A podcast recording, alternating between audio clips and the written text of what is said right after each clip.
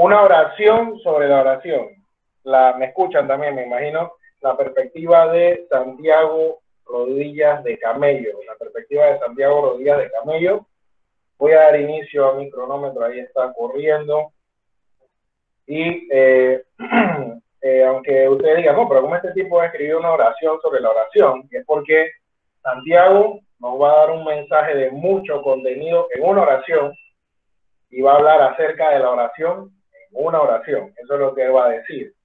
Entonces, eh, esa es la perspectiva de Santiago Rodillas de Camello.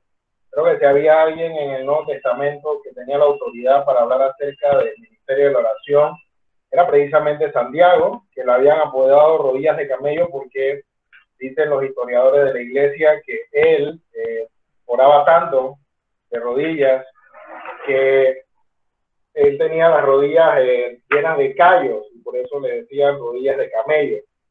Entonces, eh, este Santiago, rodillas de camello, eh, nos va a hablar en Santiago capítulo 5, versículo 16, nos va a comunicar en una oración, una sola oración, un mensaje de mucho contenido acerca de la oración. Dice Santiago capítulo 5, versículo 16, esa oración específicamente dice, la oración eficaz del justo puede mucho. La oración eficaz del justo puede mucho. Ese es nuestro texto base, Santiago capítulo 5, versículo 16. Nuestras palabras clave allí van a ser la palabra oración que vamos a desarrollar más ampliamente. De hecho, vamos a invertir gran parte de este mensaje en hablar acerca de la oración desde la perspectiva de Cristo de la perspectiva de los escritores del Nuevo Testamento, también vamos a ver algunos ejemplos de oraciones en el Antiguo Testamento. ¿Ok? Entonces, eh, vamos a empezar con esta primera palabra clave, que es la palabra oración. En el Nuevo Testamento, como pueden apreciar allí en la diapositiva, eh, se utilizan seis palabras griegas para hacer referencia al verbo orar. La primera palabra griega que se utiliza es la que estamos usando en nuestro estudio, es la palabra basis. Un ejemplo de su uso está en Santiago 5.17. Eh, y es bien interesante, ¿no? Cuando se habla de, la oración, allí en, en, 5.17, pueden buscarlo si, si gustan, para tener el ejemplo. Dice, Elías era hombre sujeto a pasiones semejantes a las nuestras y oró fervientemente para que no lloviese no llovió sobre la tierra por tres años y seis meses. ¿okay? La palabra deity, luego está la palabra deomai o deome. Eh, el ejemplo de esa palabra podemos verlo en Hechos, capítulo 10, versículo 2. Hechos, capítulo 10, versículo 2. Ahí está Cornelio. Dice eh, el escritor, dice Lucas aquí, que Cornelio era un hombre piadoso y temeroso de Dios con toda su casa, y hacía muchas limosnas al pueblo y oraba a Dios siempre. Este es otro ejemplo de la palabra, eh, de, esta palabra griega que se utiliza para hablar acerca de eh, la oración. Eh, esta palabra deisis significa oración, ruego o súplica, en su forma más básica. Oración, ruego o súplica. La palabra deomen eh, o de Omai, eh, suplicar, pedir, presentar, eh, habla acerca de este verbo su forma en el texto griego, su forma gramatical, nos comunica que es un verbo reflexivo. Un verbo reflexivo es que tú haces la acción y tú recibes el beneficio de la acción del verbo. Repito, un verbo reflexivo en español o voz media en griego cuando tú eh, haces una acción y tú mismo te beneficias por el resultado de esa acción, ¿ok? Creo que quedemos claro con eso, así que tenemos un ejemplo de eso en Hecho 10.2. Proseguimos ahí con la palabra eukomai, ¿ok? Esta es otra, otra palabra que se utiliza, y el ejemplo lo tenemos en 2 Corintios, capítulo 13, versículo 7 a 9. Segunda de Corintios, capítulo 13, versículo 7 al 9 puede buscarlo ahí. Dice, eh, 2 Corintios 13, 7 a 9, dice, y oramos a Dios que ninguna cosa mala hagáis, no para que nosotros aparezcamos aprobados, sino para que vosotros hagáis lo bueno, aunque nosotros seamos como reprobados. ¿Ok? Entonces, ese es un ejemplo donde se usa allí, y, esa palabra eh, eh, significa eh, orar a Dios, eh, desear, ansiar. Es, una, es una palabra bastante amplia entre todas estas palabras que se usan en el Nuevo Testamento, porque hace mucha referencia al hecho de invocar a la deidad. Hace mucha referencia puntualmente al hecho de invocar a Dios como tal. Las otras palabras, si bien se usan en ese mismo contexto, no necesariamente hacen referencia exclusiva a la invocación de Dios, pero se usan dentro de ese contexto. Luego tenemos la palabra, el verbo griego para caleo, lo encontramos en Mateo 26, 53. Mateo capítulo 26, versículo 53. Dice así la escritura, eh, ¿acaso piensas que no puedo orar a, a mi Padre que no puedo ahora orar a mi Padre y que Él no me daría más de 12 legiones de ángeles. Ese es el contexto del arresto de nuestro Señor Jesucristo. Él dice, yo puedo orar, yo puedo pedir apoyo, yo puedo pedir auxilio, yo puedo pedir el respaldo del cielo y créeme que el Padre me lo, va a mandar. Esa es la palabra para caleo. Eh, interesante, ¿no? Eh, cómo, cómo, vamos viendo el significado, la riqueza del significado de estos, de estos verbos eh, en el texto griego, pues nosotros solamente usamos una palabra y es la palabra orar en, español, ¿cierto? Entonces, eh, este, este verbo, aparte de pedir una ayuda, un respaldo, habla acerca de la certeza de respuesta que, que vas a tener y se usa en ese mismo contexto. No se ora al aire, no se ora a cualquier objeto o sujeto, se ora sabiendo que va a haber y que en efecto va a haber una respuesta. ¿okay? Luego tenemos la, la, palabra proseugi o proseuge en Romanos 15:30. Ese es un ejemplo del uso de esa palabra. Romanos capítulo 15, versículo 30, dice, pero os ruego, hermanos, por nuestro Señor Jesucristo y por el amor del Espíritu, que me ayudéis orando por mí a Dios. ¿Ok? la palabra proseugi, oración en Romanos 15:30, cuando dice eh, orando por mí a Dios, allí eh, está haciendo referencia a la oración como tal, en su forma más natural, como nosotros la conocemos, como diría el diccionario norma, acción, efecto de orar. Así cuando pides, eh, clamas por algo puntual, esa es su forma más básica. Y luego tenemos el verbo proseugeme, y el ejemplo lo tenemos en Mateo capítulo 5, versículo 44. Mateo capítulo 5, versículo 44. Dice, pero yo os digo, amad a vuestros enemigos, bendecid a los que os maldicen, haced bien a los que os aborrecen y orad por los que os, ultrajan y os persiguen. Y ahí también significa eh, súplica ahí también significa también una súplica que se hace también acompañada de un acto de adoración. ¿Okay? Eso es bien interesante. Entonces tenemos seis palabras griegas, seis verbos griegos que se utilizan en el Nuevo Testamento y se traducen a nuestro español por nuestra palabra orar, para hacer referencia a la oración. Ahora, con esto en mente, es interesante que, haya tantas palabras con todos estos significados, algunos hasta cierto punto eh, muy, muy similares entre sí, y otros como para Caleo, que es esa, esa oración eh, certera, que no solamente tiene fe en la respuesta, sino que es una oración que va a ser respondida, efectivamente. Y esta riqueza de todas estas palabras. Entonces, hay cualquier cantidad de referencias a la palabra oración a lo largo del Nuevo Testamento y por supuesto del Antiguo Testamento, pero no, no nos daría el tiempo para poder ver todas esas palabras aquí. Eh, sin embargo, vemos que en el Nuevo Testamento se usan estas palabras y que era necesario tener poco de contexto de cómo se usaban estas palabras en, en, sus diferentes contextos y poder entender un poco acerca de la importancia que tiene la, la oración para el espíritu mismo de las escrituras. Ahora, una cosa que vamos a hacer es, algo que, eh, que, no es pecado, que, que se haya dejado olvidado en muchas de las predicaciones en general. Muy poco oigo en predicaciones, en grabaciones que he escuchado tanto en YouTube como he leído algunos sermones. ¿Cuál es la perspectiva de Jesús sobre tal o cual cosa?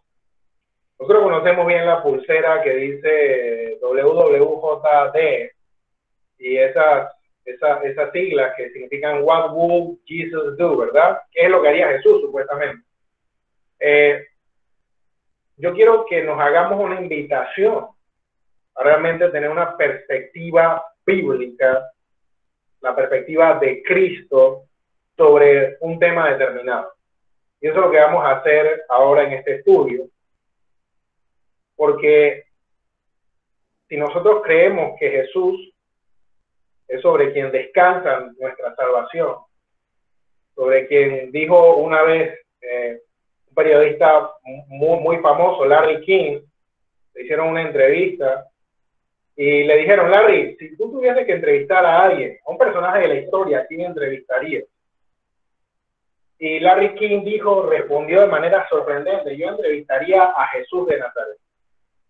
Y, el otro periodista se quedó a Jesús. Y Larry King le dijo, por supuesto que sí. Si, si todas las cosas que Jesús dijo eran verdad, entonces sobre la persona de Jesús gira por entero el gozne de la historia. Es decir, si todo lo que Jesús dijo era verdad, sobre su persona gira la historia y el curso de la historia de la humanidad. Entonces, sobre esa base, vamos a ver cuál es la perspectiva de Jesús sobre la oración. Dice, en primer lugar, entre muchas cosas que él dijo, hay que orar por quienes nos hacen mal. Vimos ese ejemplo en Mateo capítulo 5, versículo 44. La oración personal debe ser algo íntimo y sincero. Puedes ver ahí Mateo capítulo 6, versículo 5. Yo te quiero pedir algo, yo te estoy poniendo las diapositivas, pero quiero que te tomes el tiempo, que no te adelantes Hoy quiero que hagamos, que reflexionemos realmente sobre cada texto. Aquí hay muchos pasajes que conocemos, pero me temo que no son una realidad práctica en nuestra vida. Y es por la simple y sencilla razón de que no nos hemos dado la tarea de hacer una reflexión pura, genuina y con tiempo de cuál es el mensaje y la perspectiva de Cristo sobre este tema. Entonces, Mateo capítulo 6, versículo 5 dice, cuando ores no seas como los hipócritas, porque ellos aman el orar en pie en la sinagoga y en las esquinas de las calles para ser visto de los hombres, de cierto os digo, que ya tienen su recompensa. Versículo 6 dice, mas tú cuando ores, entra en tu aposento y cerrada la puerta, ahora tu Padre que está en secreto. Y tu Padre que ve en los secretos te recompensará en público. Y orando no uséis vanas repeticiones como los gentiles que piensan que por su palabrería serán oídos. No os hagáis semejantes pues a ellos, porque vuestro Padre sabe de qué cosas tenéis necesidad antes de que vosotros le pidáis. La oración personal tiene que ser algo íntimo, sincero, tiene que ser algo privado. Eso es la oración personal. Eh, había, había un fenómeno entre las religiones paganas del tiempo de Cristo. Había cualquier cantidad de palabrería y verborrea que se mencionaba para, eh, digamos, en mal panameño, cepillar o lambonear a los dioses. Jesús dice, no hagas eso. Eh, tu vana palabrería no sirve ante los ojos del Padre. Tus oídos no quieren escuchar eso. Es una oración sincera, sencilla, pura. Eh, este tercer punto me gusta mucho porque la oración fue la práctica de la vida de Cristo. Acompáñame a Mateo capítulo 14, versículo 23. Mateo capítulo 14, versículo 23 dice, despedida la multitud, subió al monte a orar aparte y cuando llegó la noche, estaba allí solo. Piensa en este versículo, no, no es necesario ser un gran exégeta para ver que Jesús pasó un lapso determinado allí. Dice que él, después que hicieron el trabajo con, con la gente allí, después que eh, despidieron a la multitud, ese fue al monte a orar aparte, y que cuando llegó la noche, seguía ahí solo. Jesús invirtió mucho tiempo en su ministerio orando. Y eso es interesante y quiero que vayas tomando nota sobre eso. Porque muchas veces nosotros nos cuesta invertir tiempo en orar de manera privada y en orar de manera congregacional. No nos gusta. ¿eh? Para nosotros la oración, la iglesia en general, no solo IBCP, sino en general, en, mucha, en muchos contextos, no voy a generalizar, pero sí suele pasar en la mayoría de los casos, en especial entre los ramos de los conservadores, los que decimos que, que la tenemos clara en la exégesis, el contexto, la hermenéutica y todas estas cosas, que la oración es como ir al Burger King a comer comida chatarra. Vamos, comemos algo rapidito ahí por el auto rápido y, está, y se acabó, listo. Interesante, el Señor Jesucristo invertía tiempo en orar. Mateo capítulo 6, Marcos capítulo 6, versículo 46 dice, eh, allí, y después que los hubo despedido, se fue al monte a orar. El mismo contexto del pasaje anterior. Ahora presta la atención al pasaje de Lucas capítulo 6, versículo 12. Lucas capítulo 6, versículo 12 dice, eh, allí, en aquellos días, él fue al monte a orar y pasó la noche orando a Dios. Y pasó la noche orando a Dios. Y me llama la atención que el Hijo del Hombre, Dios encarnado, el Salvador del mundo, dice Juan, en el principio era el verbo y el verbo era con Dios y el verbo era Dios. Este era en el principio con Dios. Todas las cosas por él fueron hechas, pero ese mismo hombre pasó la noche orando a Dios. Interesante. Y nosotros eh, queremos zafar lo más que podamos. Eh, no lo hacemos de manera natural, pero eso responde a que hay una comprensión pobre sobre la necesidad de orar. En 11.1, los discípulos, Lucas capítulo 11, versículo 1 de parafraseo, eh, después que él estaba orando en un lugar y cuando terminó, uno de sus discípulos le dijo, Señor, enséñanos a orar. El ejemplo de la vida oración de Cristo era un ejemplo de contagio. Contagioso el Señor Jesucristo en su vida ejemplar de oración, a punto que la gente vino y le dijo, Señor, enséñanos a orar, por favor, enséñanos a orar. Jesús enfatizó que su casa tenía que ser llamada casa de oración. Mira, no dice casa de exégesis, no dice casa de hermenéutica, no dice casa de griego, no dice casa de hebreo, y quiero que estemos claros con algo, todo esto es necesario para poder hacer un estudio limpio y serio de las Sagradas Escrituras. Pero qué interesante que Jesús llama a su casa citando el Antiguo Testamento, mi casa será llamada casa de oración y vosotros la habéis convertido en cueva de ladrones. ¿Qué te parece? Podemos decir lo mismo en nuestra iglesia local, podemos decir lo mismo en la iglesia de Cristo en Panamá, es realmente la casa de Dios, casa de oración. En último lugar, sobre la perspectiva de Cristo, una perspectiva sintética de, de lo que Jesús decía sobre la oración. Es necesario orar siempre. Lucas 18.1 dice, también le refirió Jesús una parábola sobre la necesidad de orar siempre y no desmayar, la necesidad de orar siempre y no desmayar, no claudicar, no parar. La única respuesta que encuentro a la perspectiva de Cristo es su total, absoluta y entera dependencia de la soberanía del Padre era la razón por la cual él permanecía tanto tiempo e invertía tanto tiempo en su ministerio orando. Aquí me, me faltó un versículo, porque antes de que Jesús hiciera la elección de los doce, él pasó la noche orando a Dios también. Invirtió tiempo orando con el Señor. ¿Qué nos dicen los escritores del Nuevo Testamento sobre la oración? Romanos capítulo 12, verso 12, nos dice que hay que ser constante. Pablo, vamos a empezar con Pablo.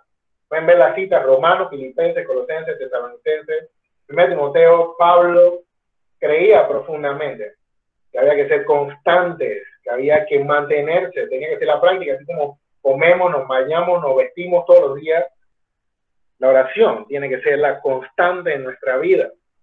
Dice que debemos orar con acción de gracias. Qué interesante.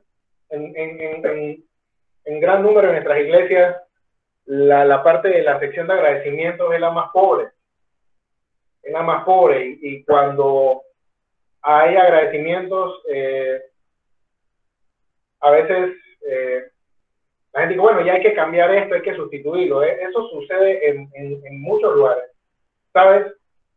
Una de las razones por las que no debemos de cansarnos de dar gracias a Dios, por la simple y sencilla razón de que sus misericordias son nuevas cada mañana. Cada mañana tú tienes agua, tienes luz, tienes internet, tienes teléfono, tienes zapatos, tienes un auto, tienes un apartamento, una casa, tienes comida, tienes ropa, tienes cualquier cantidad de cosas. Pablo dice en primera de Timoteo, teniendo sustento y abrigo, estemos contentos con eso. Es decir, Pablo estaba diciendo, si tienes comida, si tienes techo y ropa, ya date por servido con eso. Pero si nosotros examinamos nuestra vida, nos damos cuenta que tenemos no solo comida, no solo techo, no solo vestido, tenemos cualquier cantidad de cosas que son una muestra de lo que Pablo mismo decía en Efesios, capítulo 3, cuando dice que al que es poderoso para darnos mucho más abundantemente de lo que pedimos entendemos. Esta es una razón suficiente para que todos los días podamos agradecer por todas las cosas que nos da, porque a veces amanecemos pensando que es lo normal que tengamos todo. Mucha gente amaneció sin empleo hoy. Mucha gente no sabe si va a poder comer aquí una semana pero nosotros tenemos nuestras necesidades suplidas, ¿te diste cuenta? Perseverar en la oración, Colosenses capítulo 4, verso 2, recordar a los hermanos y orar por ellos.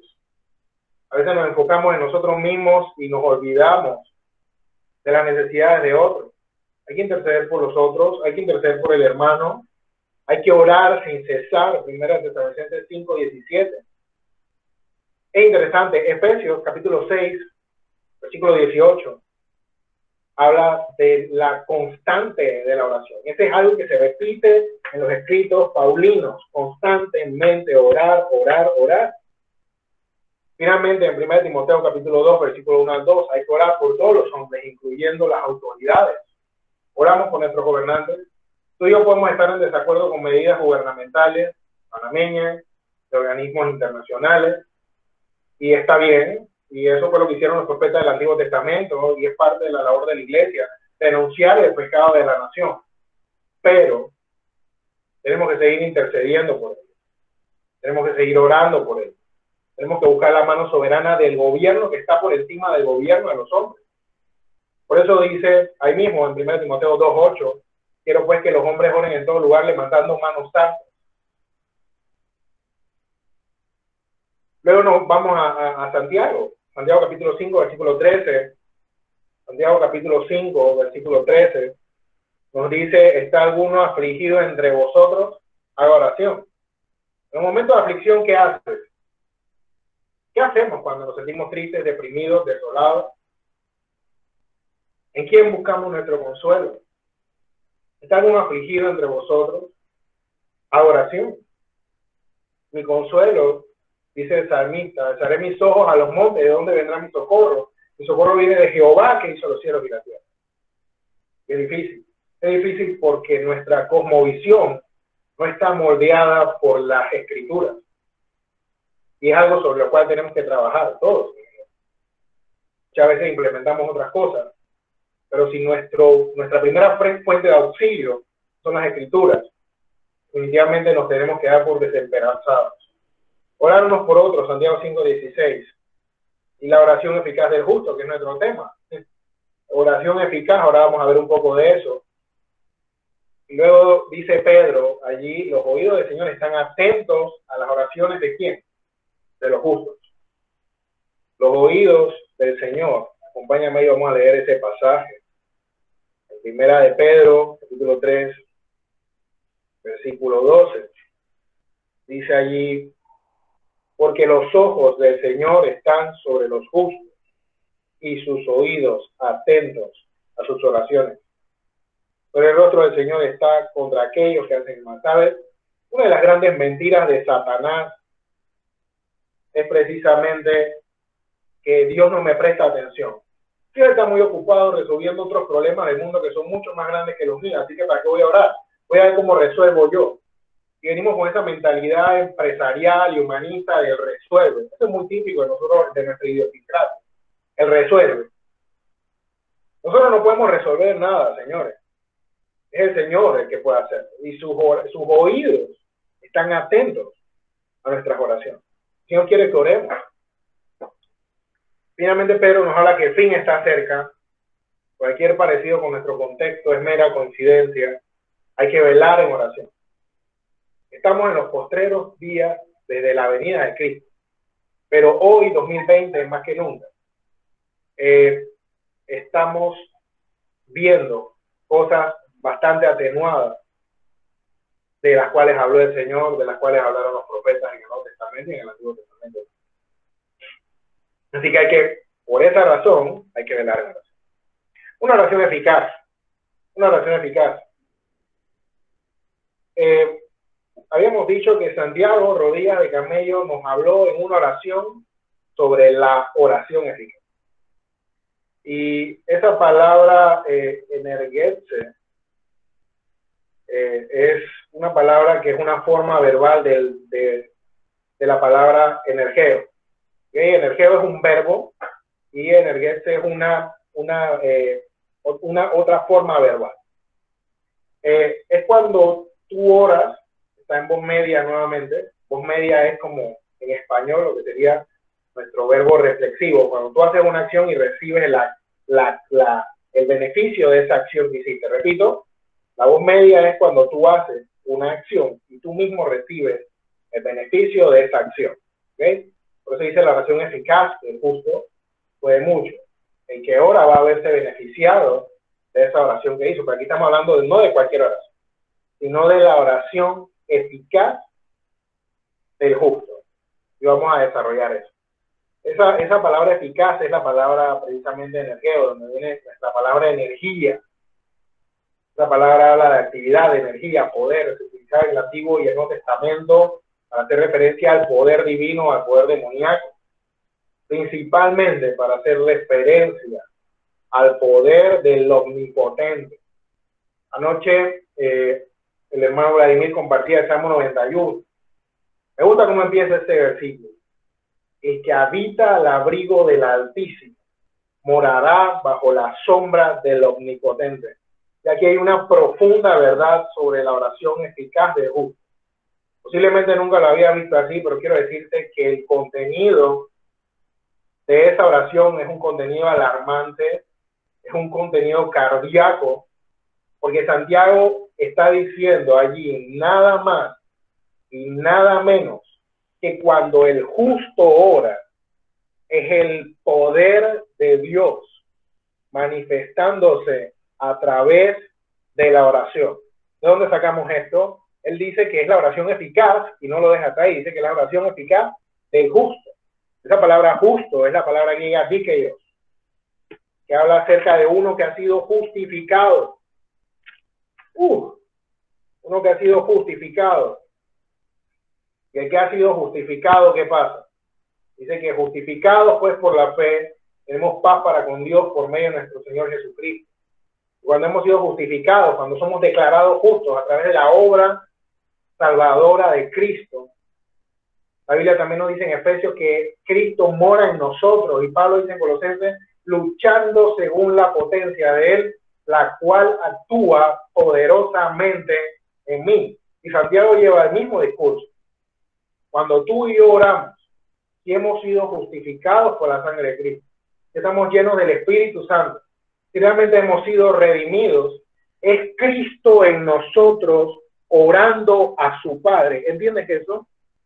Cuando tú y yo tomamos la decisión de menospreciar el poder del ministerio de la oración, lo que le estamos diciendo a Cristo es no queremos que tú actúes a través de nosotros. Por eso Santiago estructura una oración que parece inofensiva, pero está llena de mucha verdad. Y a esa oración es la que nosotros estamos apelando, hermanos míos, en esta hora. Apocalipsis capítulo 3, verso 10 dice, yo te guardaré, por cuanto has guardado la palabra de mi paciencia, yo también te guardaré la hora de la prueba que ha venido sobre el mundo entero, para probar a los que moran sobre la tierra. Yo no sé qué va a pasar después de esto, pero quiero descansar en que Dios me ha puesto en una situación en la que no puedo controlar, en la que no sé por dónde me va a atacar el virus. ¿Y sabes algo? Me agrada encontrarme entre la espada y la pared, porque cuando estamos entre la espada y la pared, no nos queda más remedio que poner nuestro principal recurso precisamente en la categoría de principal recurso. Orar. Orar y doblar nuestras rodillas, clamando a Dios por la situación de nuestro país, por la situación en el mundo. Orar no solo por provisión de alimentos, no solo por provisión de medicamentos, sino principalmente por la salvación, porque la palabra de Dios corra y sea efectivamente glorificada. En estos momentos de dificultad, cuando la iglesia de Cristo empieza, una vez conversando con Ivonne, eh, recuerdo que ella me dio un, material y en ese material leí esta frase, dice tiempos malos forjan hombres buenos y tiempos buenos suelen degenerar en la formación de hombres malos. ¿Sabes? Cuando estamos en dificultad, cuando estamos en la prueba, Dios separa la impureza del metal para que el metal quede puro, para que el metal pueda apreciarse. Yo creo que este contexto de la fe cristiana, este momento en el que estamos viviendo, es una prueba de ello. Es una prueba y una evidencia de Por favor, te quiero rogar, amado, y, me lo digo a mí mismo, porque a veces yo también uso esa muletilla, cuando usamos esta frase, bueno, no nos queda más que orar de verdad que cuando estudias el tema de la oración en profundidad, te das cuenta que es una muletilla que, es asquerosa.